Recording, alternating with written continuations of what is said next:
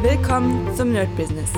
Deutschlands Podcast für Musiker, Bands, Künstler und allen, die etwas mehr aus ihrer Leidenschaft machen wollen. Sei ein Nerd in deinem Business. Von und mit Desart und Kri. Hi Leute und herzlich willkommen zu einem brandneuen Daily. Ja, wie ihr gemerkt habt, war ich in der letzten Zeit ein bisschen krank. Es geht schon besser, also es ist noch nicht hundertprozentig fit, aber wir sehen schon auf jeden Fall, äh, oder ich sehe den Horizont am Ende des Berges oder wie auch immer man das sagt. Ja, heute machen wir ein kleines Daily. Morgen gibt es dann wieder natürlich ähm, unser Format Wir lieben unseren Kunden oder wie auch immer ich es genannt habe. Und heute werden wir ein bisschen darauf zu sprechen kommen. Ich habe gerade eben jetzt, ähm, das habe ich euch letztens, glaube ich, erzählt, äh, habe ich eine Künstlerin hier gehabt, äh, mit der ich eingesungen habe, oder sie hat eingesungen. Ich hatte eine Songwriterin hier aus Österreich, Barbara, die ja schon mal im Podcast war, sehr cool. Und wir haben zusammen einen sehr, sehr, sehr geilen Song erstellt. Der wird dann später noch gemixt. Mm. Und ich merke bei solchen Projekten immer wieder, wie unendlich wichtig ein starkes Team ist. Und wir haben so ein bisschen miteinander gequatscht, weil die ähm, Sängerin oder die Künstlerin hat sich ja am Ende für mich oder uns in dem Fall entschieden. Und zwar aus mehreren Gründen, weil es gab auch andere Leute, die noch im Gespräch waren. Natürlich wie immer. Das bedeutet, man hat, man macht einen Call, man einigt sich irgendwie darauf, okay, wir würden vielleicht zusammen einen Song machen und dann guckt man sich natürlich auch immer noch ein paar weitere Möglichkeiten an. Und jetzt ist die Frage, und da kommen wir eigentlich schon wieder auf unser Format so ein bisschen zu sprechen, warum hat sich die Künstlerin dann für uns entschieden und nicht für die anderen? Und die Antwort ist relativ einfach und es war tatsächlich der Sympathiewert. Mhm. Die anderen Mitbewerber waren ihr einfach nicht sympathisch. Bei mir war noch der, ja, der, der Unterschied, sie hat mir äh, nach dem ersten Call gesagt, was sie gerne machen würde. Und ich habe relativ schnell erstmal eine Skizze erstellt. Und die anderen wollten erstmal dafür Kohle. Ähm, man muss nicht immer eine Skizze erstellen. Ich sag mal, es kommt so ein bisschen darauf an. In diesem Bereich, in diesem Hip-Hop-Trappigen, ähm, Emo-Style ist es nicht so schwierig, was zu machen. Also das kriege ich relativ schnell hin. Und wenn ich dann den Job kriege, dann hat es sich gelohnt. Wenn nicht, dann habe ich halt trotzdem noch den Beat. Also von dem her, das ist jetzt nicht so schlimm. Mhm. Jemand, der unendlich viele Jobs hat, der wird sagen, ah, ich habe gar keine Zeit. Ist auch vollkommen in Ordnung. Aber zumindest, was ich gehört habe, auch in den höheren Ligen ähm, oder in den höheren Bereichen ist immer so, dass diese Sessions und sowas ganz oft einfach dann trotzdem nicht zu einem ähm, Ergebnis führen. Also von dem her hat man dann eine Milliarde Beats auf seiner Festplatte und ja, muss dann gucken, was man damit macht. Äh, die nächste Sache war, dann habe ich ihr das geschickt, praktisch diese Idee und die fand sie schon mal sehr, sehr cool. Ja, das hat auf jeden Fall schon mal sehr, sehr viel gebracht, weil sie gemerkt hat, okay, dieser Style gefällt mir sehr gut.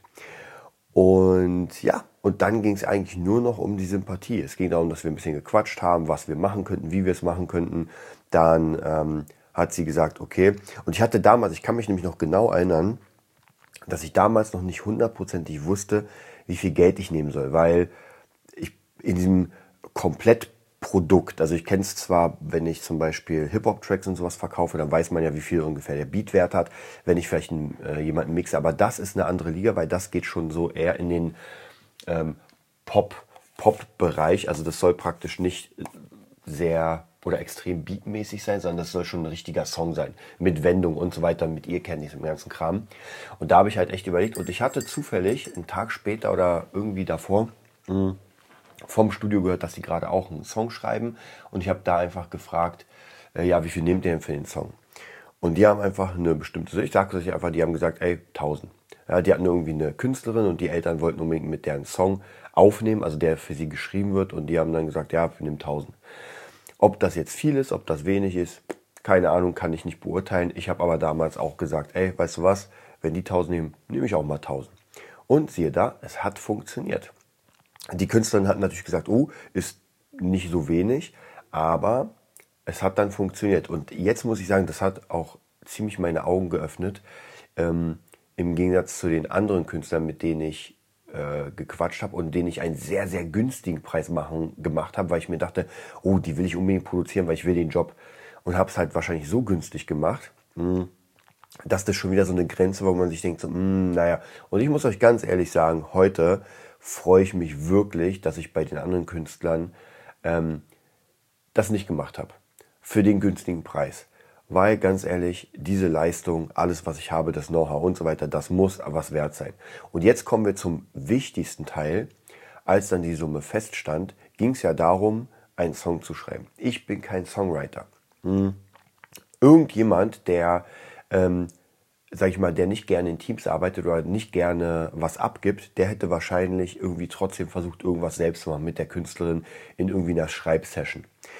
Ich dachte sofort, ey, ich kann nicht schreiben, ich kenne ein paar Songwriter und habe die sofort angehauen, dass wir praktisch einen Song schreiben. Und ich hatte zwei im Kopf.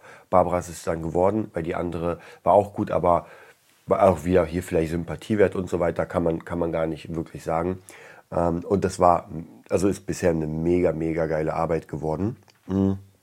Und dann habe ich mir überlegt, ich will, dass das wirklich Hammer klingt. Also das soll wirklich nach Charted klingen.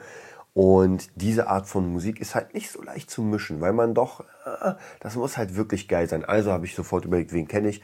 Markus, mein Mentor. Also auch gesagt, ey, hast du Bock, den zu mischen? Und im Nachhinein habe ich es jetzt so gemacht, dass wirklich jeder, der dabei ist, in dem Projekt, kriegt einfach einen sogenannten Equal Share. Das heißt, jeder kriegt ähm, genau den gleichen Teil. Ja, ich, die Songwriterin und Markus als, äh, als Mixer. Und das heißt, wir haben praktisch jetzt ein Team, wo wirklich jeder gleichberechtigt ist. Und ich finde es vollkommen in Ordnung.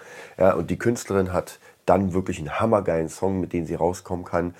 Und ähm, der wirklich einfach sehr amtlich klingt, sage ich mal. Ja, den macht man, egal wo man den am Ende reinmachen soll, der soll geil klingen. Meine Aufgabe ist das Arrangement, meine, meine Aufgabe ist die Sounderstellung und das klingt bisher wirklich sehr, sehr gut. Also ich bin da ja wirklich sehr im engen Kontakt mit dem Mixer. Das heißt praktisch, ich schicke ihm was rüber, er sagt noch, nee, mach mal das noch ein bisschen anders. Also auch hier ist es, finde ich, ein bisschen geiler, als wenn man zum Beispiel jemanden aus dem Internet nimmt, der zwar einen krassen Namen hat, mit dem aber nicht richtig kommunizieren kann, weil er einfach keine Zeit hat. Da zahlt man irgendwie eine Summe X und er sagt, okay, ich mische dir das. Dann kriegt man die Mischung und sagt, ah, ah, ich weiß noch nicht.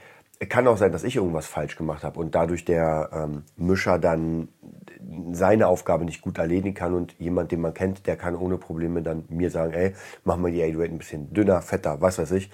Ähm, und das ist auf jeden Fall eine sehr, sehr gute Art, miteinander zu arbeiten.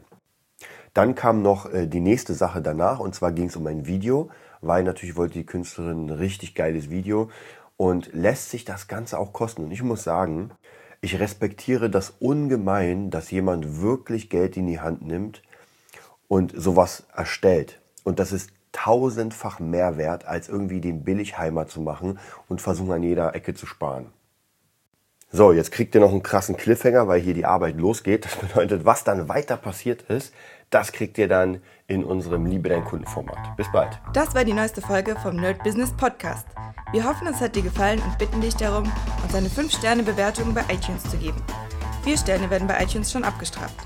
Also gib dem Podcast bitte die 5-Sterne-Bewertung und teile uns auf Facebook, Instagram und schicke ihn an deine Freunde. Wir leben davon, dass du uns hilfst, unsere Message zu verbreiten. Wir danken dir vom ganzen Herzen dafür. Abonnier den Podcast Teile ihn mit deinen Freunden und wir hören uns in der nächsten Folge, wenn es wieder heißt, bist du ein Nerd in deinem Business? Nerd Business.